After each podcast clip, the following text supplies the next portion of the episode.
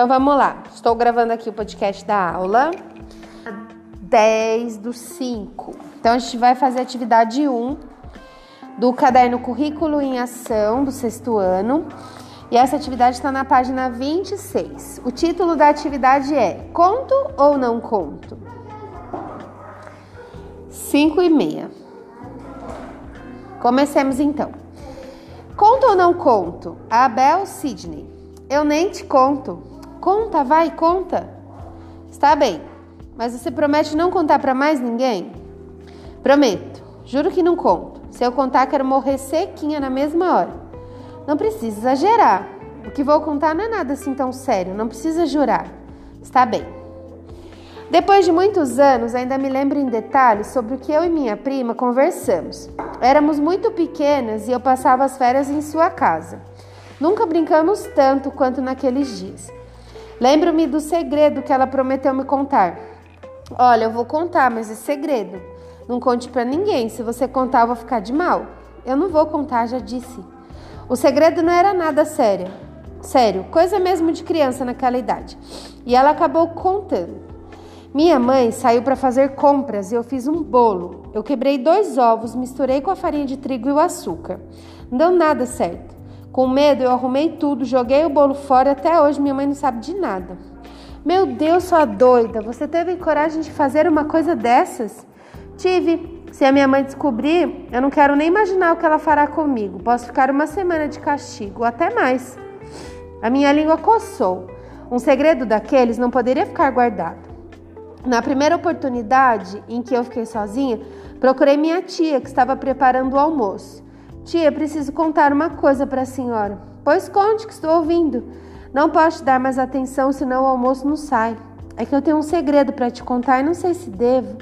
O segredo é seu ou dos outros? Dos outros, quer dizer, da prima.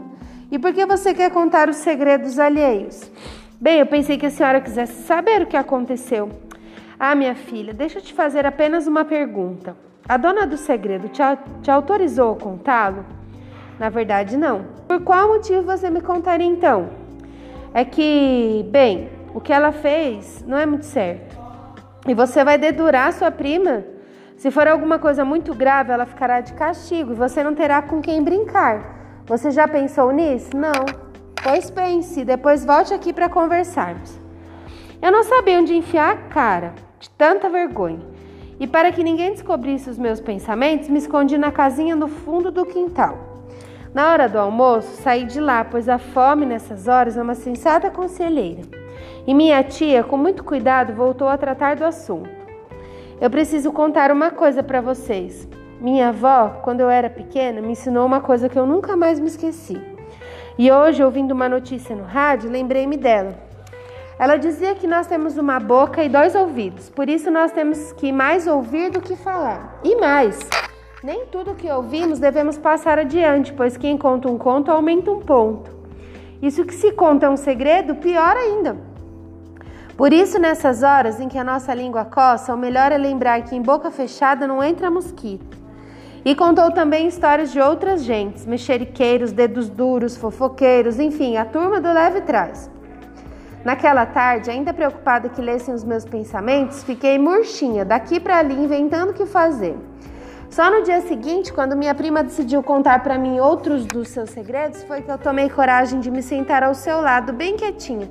Disse ela: Sabe, o outro segredo é mais sério que o primeiro. E fez suspense.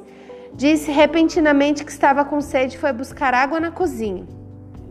Depois de retomar, bebeu a água bem devagarinho, até recomeçar. Olha, eu tenho um grande defeito. Às vezes eu me escondo na cozinha para ouvir a conversa de minha mãe com as outras pessoas.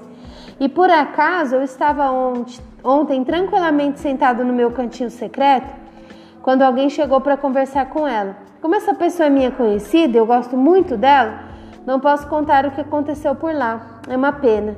Eu só posso dizer que essa pessoa é uma língua de trapo, uma língua aruda. Nunca rimos tanto. Eu, na verdade, não sabia se me sentia agradecida ou envergonhada. E passados tantos anos, ainda hoje nós fazemos questão de relembrar este episódio. Nossos filhos compreendem então porque somos tão amigas e cúmplices. E olha que eles nem imaginam o que ocorreu anos depois quando éramos jovens e começamos a paquerar, sem saber o mesmo cara. Bem, mas isso é segredo e eu não posso contar. Abel Sidney, conta ou não conta? E aí, o que vocês acharam da história?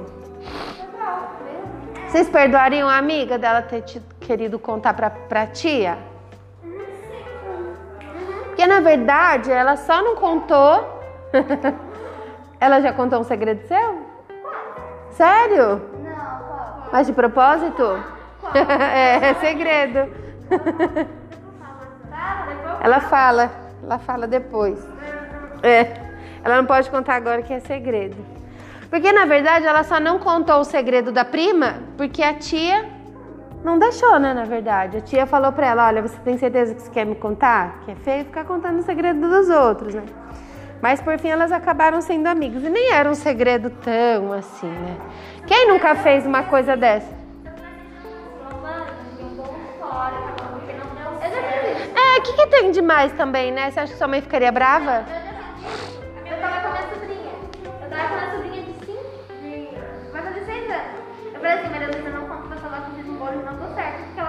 Contou. Mas a sua avó ficou brava? Não, minha mãe. Sua mãe? Ah, sua sobrinha, né? Verdade. Sua mãe ficou brava? E eu falei que a Maria a Maria Luísa não tá fazendo, né? Ah, daí... Meu Deus, seis anos. é tipo isso, né? Meu Deus. Vamos fazer atividade juntos, então? Então vamos lá. Atividade 2. Língua e linguagem. O gênero textual, conto. O conto lido, Conto ou Não Conto, de Abel Sidney, inicia-se com um diálogo entre duas personagens. Ah, quem são essas personagens? Elas têm nome? E quem são as personagens? As primas. Podem colocar em cima mesmo da letra O, A, assim, sabe? Em cima, assim mesmo, não tem problema não onde se coloca. Aqui assim mesmo, sabe? Aqui em cima. Pode pôr aqui. As primas.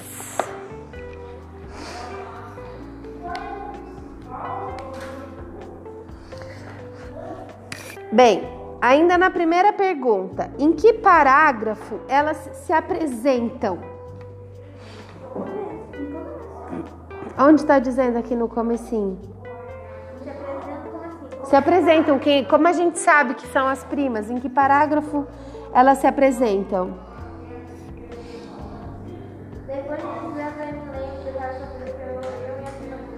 Isso, então aqui no primeiro parágrafo depois do diálogo, né? Então no primeiro parágrafo. Aqui fala para destacar no texto. Vocês podem passar um grifo aqui, ó. Passar um grifo é passar um risco. Depois de pode, pode ser marca texto. Depois de muitos anos, ainda me lembro em detalhes sobre o que eu e minha prima. Pode circular, grifar, passar marca texto, como vocês acharem melhor. B. Logo no início do texto, para resgatar lembranças, o narrador se manifesta em primeira ou em terceira pessoa. Vamos lembrar o que são as pessoas do verbo? Vamos lá. Eu tiro aqui senão eu não consigo falar. Primeiro, a gente para saber pessoas do texto, a gente tem que lembrar quais são as pessoas do verbo, tá? As pessoas do verbo são essas aqui, ó. Primeira, segunda e terceira do singular. Primeira, segunda e terceira do plural. A primeira do singular é eu. Quem se lembra qual é a segunda? Depois do eu, tu.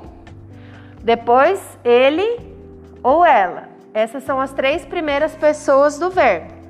Primeira do plural, nós. Segunda do plural, vós. Terceira do plural, eles ou elas, tá? Então, quando a gente fala, ah, o texto está em primeira ou em terceira pessoa, são essas pessoas aqui que a gente chama de pessoas do verbo. Esse eu, tu, ele ou ela são os pronomes, tá? Nós, vós, eles também são pronomes pessoais. Eu expliquei, acho que nas, em algumas semanas aí atrás, que essas duas pessoas aqui, ó, a segunda pessoa do singular e a segunda pessoa do plural, a gente não usa tu mais, a gente usa você ou vocês, tá? Mas fato é que uma história pode ser contada em primeira pessoa ou em terceira pessoa. Primeira pessoa, eu ou nós, e terceira pessoa, ele ou ela, eles ou elas. Vamos voltar para a pergunta? Pergunta-se aqui, ó. No início do texto, o narrador se manifesta em primeira ou em terceira? Vamos olhar aqui. Depois de muitos anos, ainda me lembro. Que pessoa tem aqui? Ainda me lembro em detalhes o que eu e minha prima. Ele usou a primeira ou a terceira pessoa? A primeira pessoa, que é do singular lá, né? O eu. Então vamos colocar aqui em algum lugar. Pode colocar aqui, ó. Depois da pergunta aqui da B, sabe? Depois aqui no finalzinho, ó. Pode pôr aqui. E normalmente a gente coloca em números mesmo, sabe? A gente põe primeira. Primeira pessoa, assim, ó. Primeira, põe número mesmo. Primeira pessoa. Por que em primeira pessoa? Porque ele se inclui na história, né? O que eu e minha prima. Vamos virar lá no 2? 2. Releia o trecho a seguir e identifique a fala de cada personagem. Utilize a seguinte legenda para destacar passagens do texto. Pode ser caneta, tá bom? Tanto caneta vermelha como caneta azul. Então você vai pintar de caneta vermelha ou de caneta azul, se é a personagem 1 ou se é a personagem 2. Pode ser lápis, canetinha, o que vocês quiserem.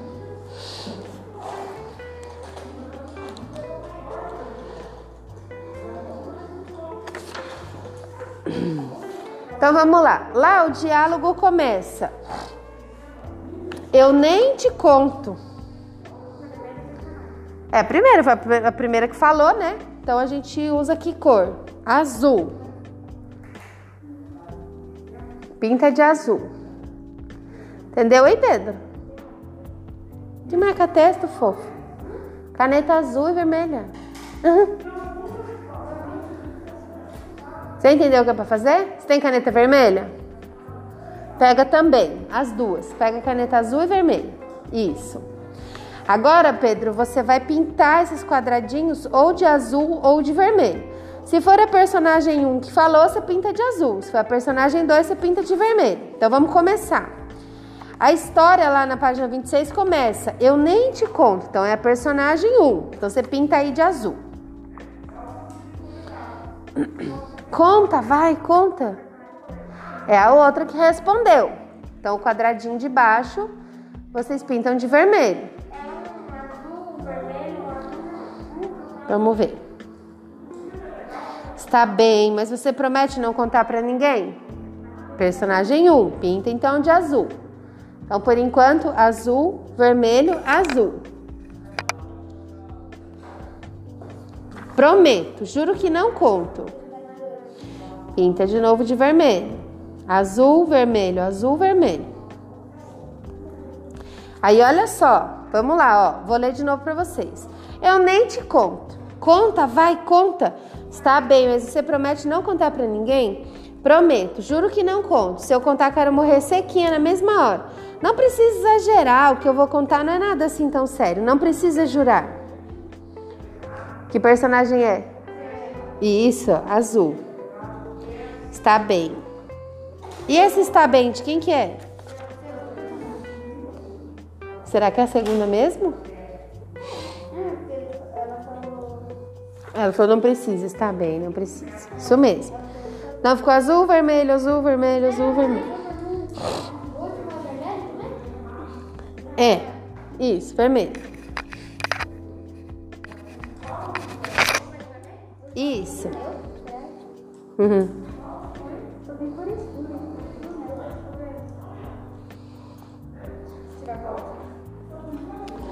Vamos lá responder a juntos também. A. Que recursos expressivos do texto, pontuação e outros possibilitaram a identificação de cada personagem? Como que eu sei que não é a mesma pessoa que está falando, mas sim as, as duas personagens estão falando? Que sinal gráfico serve para marcar a fala desses personagens? Sinal gráfico são a mesma, é a mesma coisa que sinal de pontuação. Que sinal de pontuação serve para marcar a fala das personagens? Especificamente num diálogo. É esse aqui, ó. Como chama esse sinal? Chama-se travessão, tá? Aí na A vocês escrevam então que é um travessão. Travessão é o sinal de pontuação que serve para marcar a fala, principalmente em diálogos, tá bom? B. Observe as características de fala das personagens. No diálogo, predomina a linguagem mais formal ou a linguagem coloquial, informal do dia a dia. Vamos olhar lá no texto. Existem expressões que nós utilizamos no nosso dia a dia? Vamos pensar juntos aqui, ó. Então há uma diferença entre aquela linguagem que está lá no dicionário e a linguagem que nós usamos no nosso dia a dia, as palavras ou expressões que nós utilizamos. Por exemplo, uh, vai na linha. ó, por exemplo, aqui, ó. 1, 2, 3, 4, 5. Na linha 5, quando uma das primas diz assim: Olha, eu vou contar, mas é segredo. Esse olha ela está pedindo literalmente para a prima olhar para algum lugar? Tipo, olha, olha para o livro, aí você vai e olha, não é isso? Quando ela diz assim, olha, eu vou te contar. O que, que ela quer dizer com esse olha? Se fosse para substituir essa palavra olha por outra, que outra palavra poderia ser colocada aqui? Olha, eu vou te contar, mas é segredo.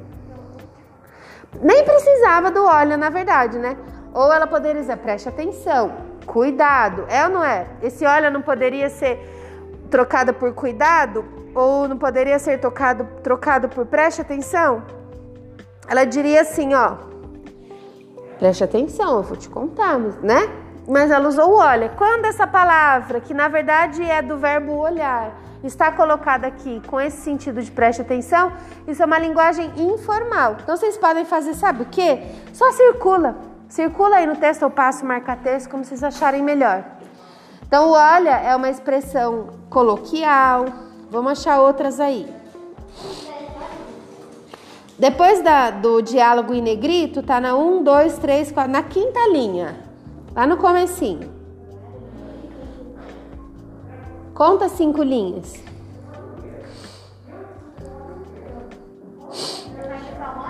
É, grifar, circular, como você achar melhor. Agora olha lá, ó. olha lá. Agora olha lá no sentido literal. Conta das, da quinta linha aí embaixo. A minha língua coçou. É um parágrafo também. Então, uma expressão do dia a dia, coloquial. Quando fala assim, a minha língua coçou.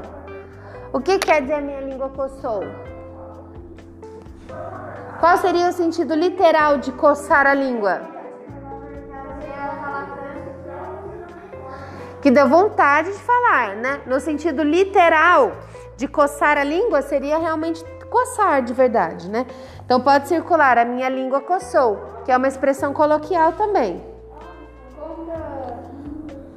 Olha lá, ela vai contar.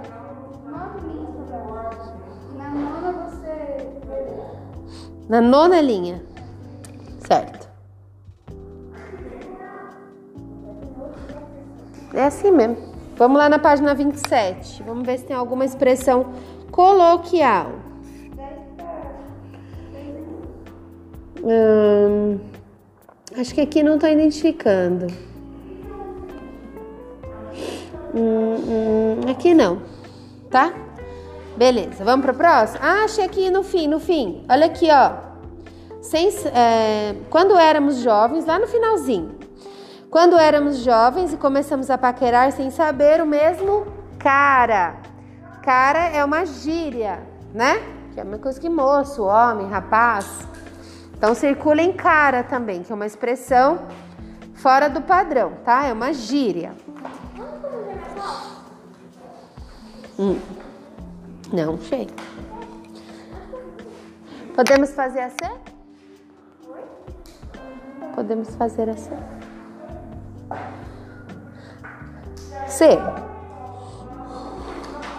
A partir do que você observou nas questões B, A e B, no trecho reproduzido acima, ocorre discurso direto ou discurso indireto. Justifique sua resposta. Bem, existe nos textos dois tipos de discurso. Nem vou levantar. O discurso direto ou indireto. Quando alguém escreve um texto e ele quer reproduzir o que a pessoa fala, ele pode reproduzir exatamente o que a pessoa disse ou ele pode usar as próprias palavras dele. Quando esse autor, esse narrador, reproduz o que a pessoa fala exatamente como ela falou, é discurso direto. Se esse narrador, né, prefere ele narrar o que a pessoa disse, aí é discurso indireto. Como tem o travessão e tem o diálogo entre as duas primas, vocês acham que é um discurso direto ou indireto? Vocês acham que foi o narrador que, que, que falou aquilo ou foram as primas diretamente que falaram? Com as próprias palavras dela. Foram com as próprias palavras dela, certo? O narrador, quando narra, não tem travessão. Então, se há o travessão, é porque há uma fala direta. Então, escrevam aí no C, ó. Discurso direto, tá? Ou seja, o narrador colocou a fala da pessoa diretamente. Discurso direto.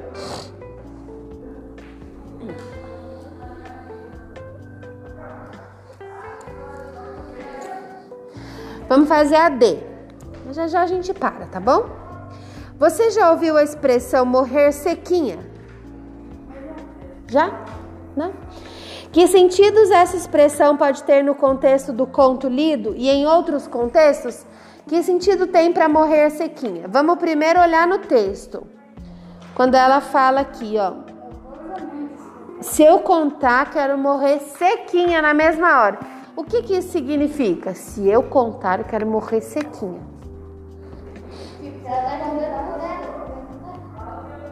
Ela tá o quê? Pela vida dela, digamos assim. Boa. Pode escrever aí na D, é exatamente isso, jurando pela própria vida. Na D, né? E por que ele fala, ah, eu posso morrer? Por que não fala só eu posso morrer e fala eu posso morrer sequinha? Jurando pela própria vida.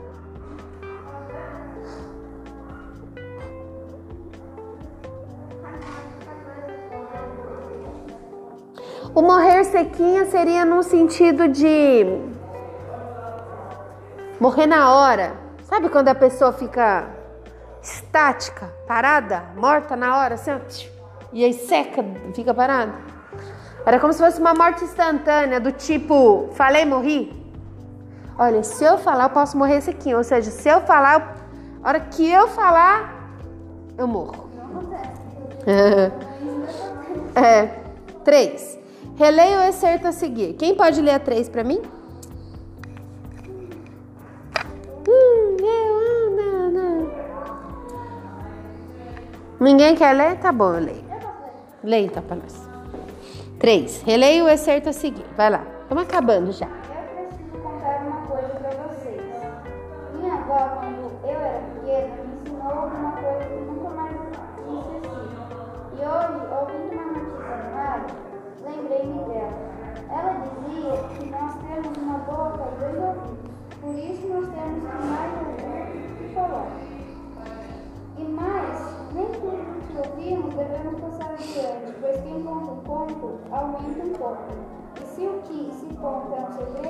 Pior ainda.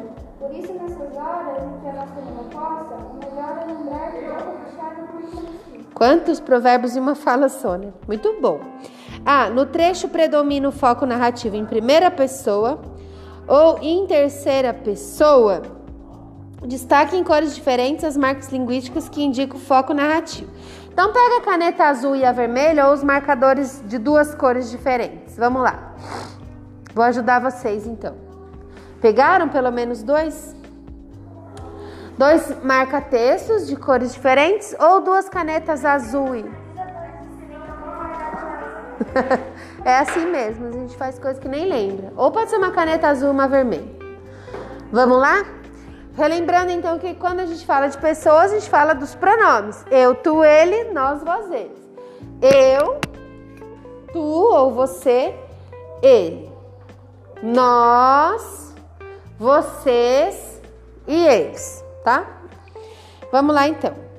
Eu preciso contar. Eu. Qual pessoa é?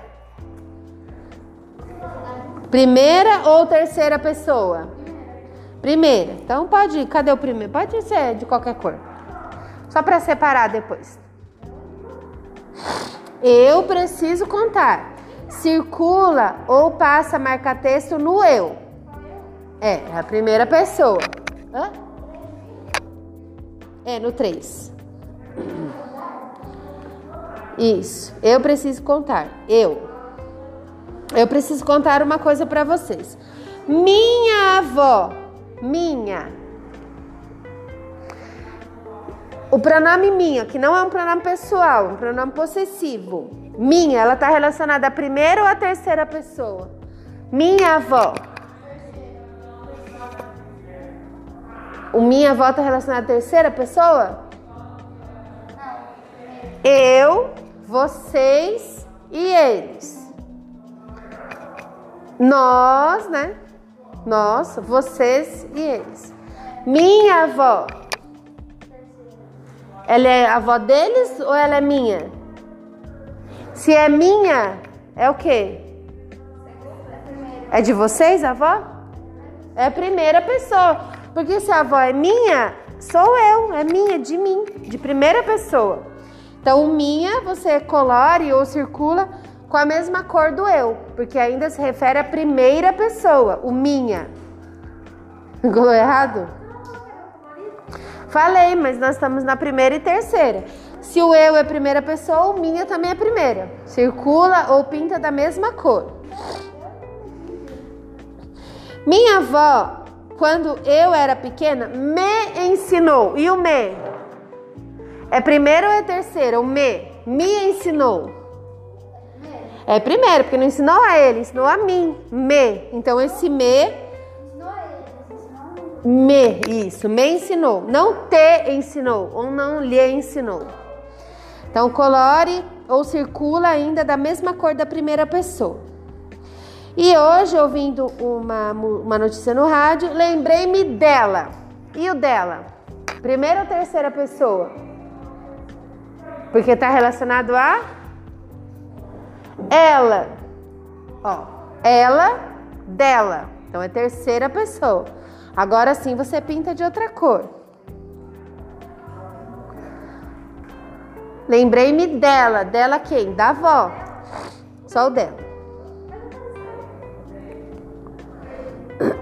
E o ela? Terceira pessoa, porque está relacionada ao ela. Se dela é terceira pessoa, ela também é terceira pessoa. Mesma cor.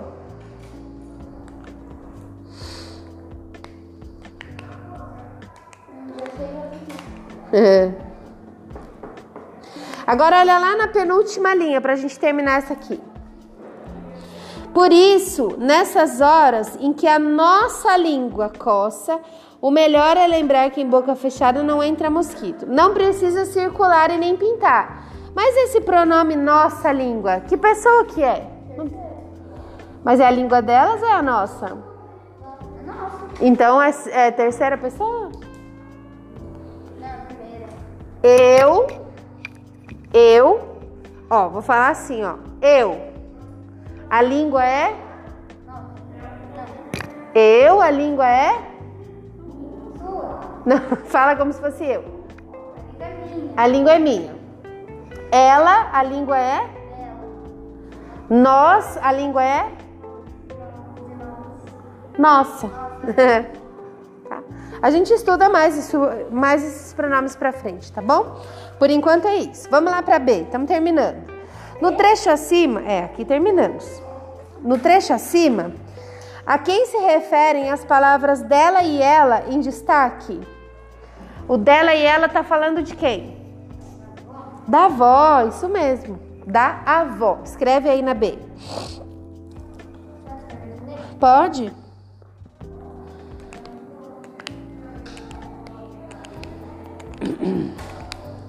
Certo? 4. Para contar uma história, o narrador em geral situa as ações, os acontecimentos no tempo e no espaço. Aqui nesse quadro da 4, a gente vai transcrever nesses dois espaços os marcadores de tempo e de espaço. Então, numa narração, uma história acontece num determinado tempo, num determinado lugar. E esse tempo pode ser dia, noite, estação do ano, manhã, hora, enfim. Vamos primeiro encontrar no texto os marcadores temporais. E aí a gente vai escrever aqui nesse quadro. Vamos olhá-la juntos? Marcadores de tempo. Logo que começa a história, lê como é que ela começa, logo depois do diálogo. Lê para mim lá, Pedro. Depois do diálogo, como que começa a história? Não, no texto. No texto o que a gente está lendo, na página 26.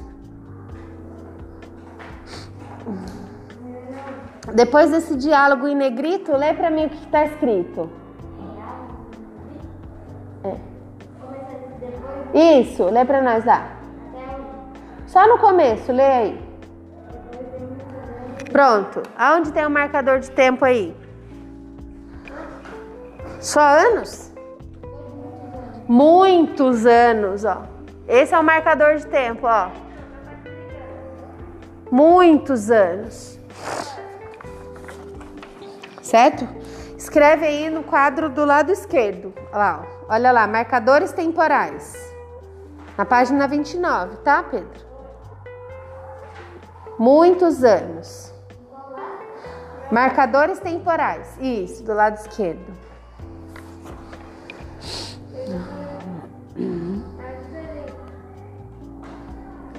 Certo? Continua lendo lá para nós até o final, do, até o ponto final. Ainda me lembro. Pode continuar. Ainda me lembro.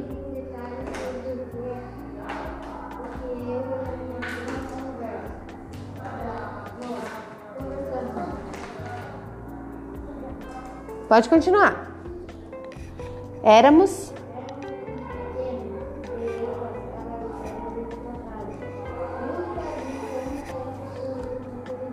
Qual é o outro marcador de tempo aí, até onde ele leu? Mas tá marcando que tempo aí? Nunca brincamos tanto quanto naqueles dias. Não, o tanto é a quantidade, tá falando de tempo. O tempo aí é naqueles dias. O tempo é naqueles dias, tá? Então coloca aí no marcador temporal. Naqueles dias.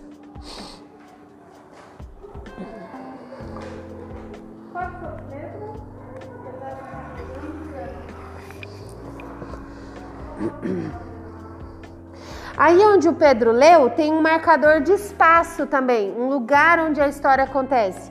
Dá uma olhadinha nessas duas, três primeiras linhas. Encontrem um lugar, um lugar onde a história acontece, que ele leu. Casa, isso. Então aí do lado direito, Pedro, marcadores espaciais, você escreve casa, que é um dos lugares onde a história acontece. Vamos aqui na página. Deixa eu ver aqui, ó. Aqui na página 27. Passando o olho aí pelo texto, tem vários marcadores de tempo, mas vamos colocar mais um pelo menos. Aqui na página 27, passando o olho pelo texto, a gente vê mais um marcador de tempo. Quem consegue identificar para mim? Tem vários. Na página 27, aí na continuação do texto, tem um marcador de tempo aí, tem dois pelo menos, só de olhar. Dia seguinte, o que mais?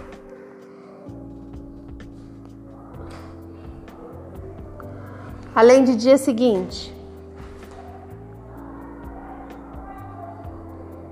Nossa, tem um monte. Naqueles dias, naqueles dias já foi.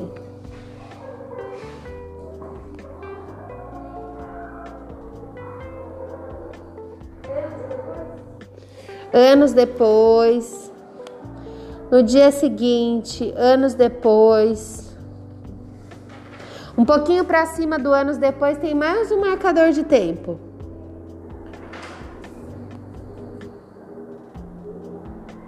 pouquinho para cima só.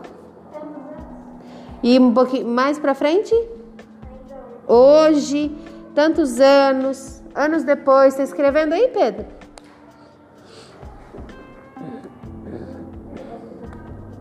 Qualquer um desses marcadores de tempo que nós falamos agora. Já encheu?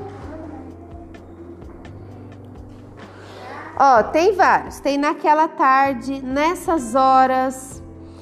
É, você mesma falou, né? Tempos de. É, hoje. Anos depois. Tantos anos. Vários. É. Agora vamos ver se a gente acha mais um marcador de espaço, um marcador espacial, além da casa. Tá escrito cozinha? Deixa eu achar aqui também. Hã? Dia não. Tem anos depois, hoje, cozinha. Tô procurando a palavra cozinha. Achei, ó e fui buscar água na cozinha. Tem mesmo. Então a, a gente tem dois marcadores de espaço: casa e cozinha. E acho que só. Conseguiu, Pedro? Beleza. Vamos terminar então assim que é seis a gente já para. Cinco. Durante o desenvolvimento da história, ocorreram várias ações das personagens. Ao narrar essas ações, o enunciador as situa predominantemente no presente, no pretérito ou no futuro.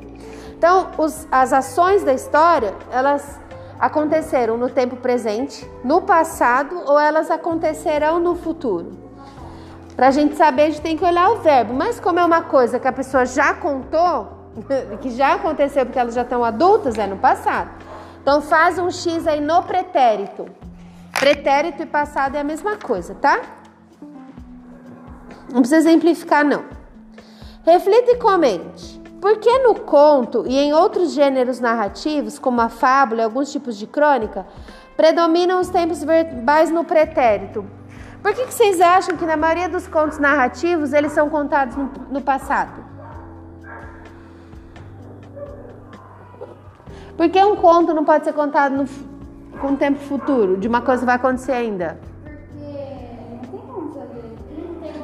Você tem que ter feito a história para contar. Porque a ação já é para ter acontecida, né? Acontecido. Elas só são contadas porque já aconteceram. E no presente, dá para se contar uma coisa no presente?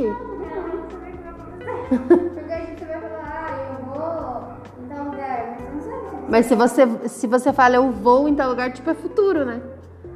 Eu vou passear. eu talvez eu vá então, né? Muito bem, meninas, terminamos então por aqui. Às seis é só uma reflexão, meninas e menino. Aí na próxima aula a gente continua da atividade 3.